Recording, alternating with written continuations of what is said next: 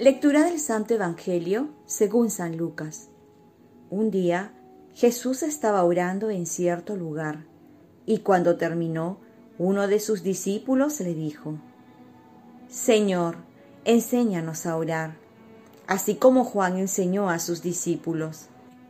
Él les dijo entonces, Cuando oren, digan, Padre, santificado sea tu nombre, que venga tu reino Danos cada día nuestro pan cotidiano. Perdona nuestros pecados, porque también nosotros perdonamos a aquellos que nos ofenden. Y no nos dejes caer en la tentación. Palabra del Señor.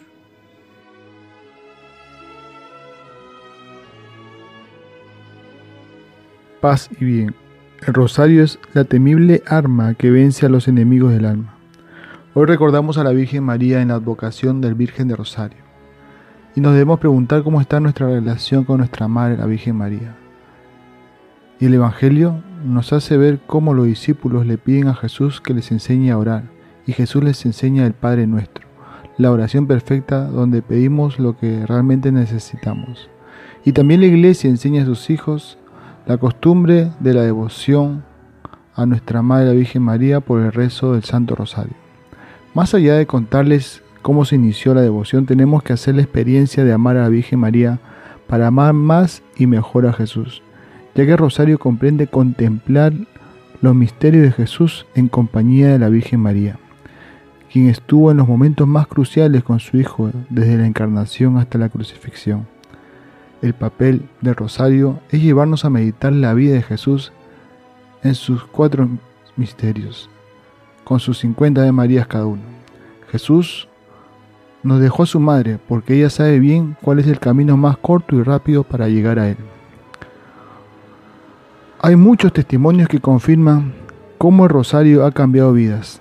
Ha sido un instrumento para que Dios nos conceda muchos favores, medio para conseguir la paz, para amar a María y a Jesús.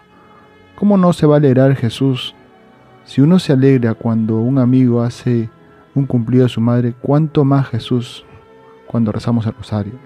El rosario también sirve para protegernos de las acechanzas del demonio, ya que éste le tiene gran temor a la presencia de la Virgen María. Y si se reza en familia, es poderoso para mantenerlos unidos. Y todos los papas lo recomiendan. Las apariciones de la Virgen María también nos invitan a rezar porque es una oración muy sencilla, muy simple, en la que todos podemos rezar. No vale mucho llevarlo de adorno en el cuello en otro lugar si no lo rezamos diariamente y devotamente. Oremos.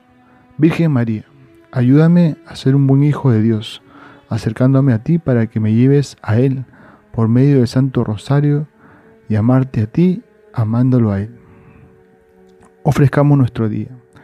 Dios Padre nuestro, yo te ofrezco toda mi jornada, mis oraciones, pensamientos, afectos, deseos, palabras, obras, alegrías, sufrimientos, en unión con el corazón de tu Hijo Jesucristo, que siga ofreciéndose a ti en la Eucaristía para la salvación del mundo.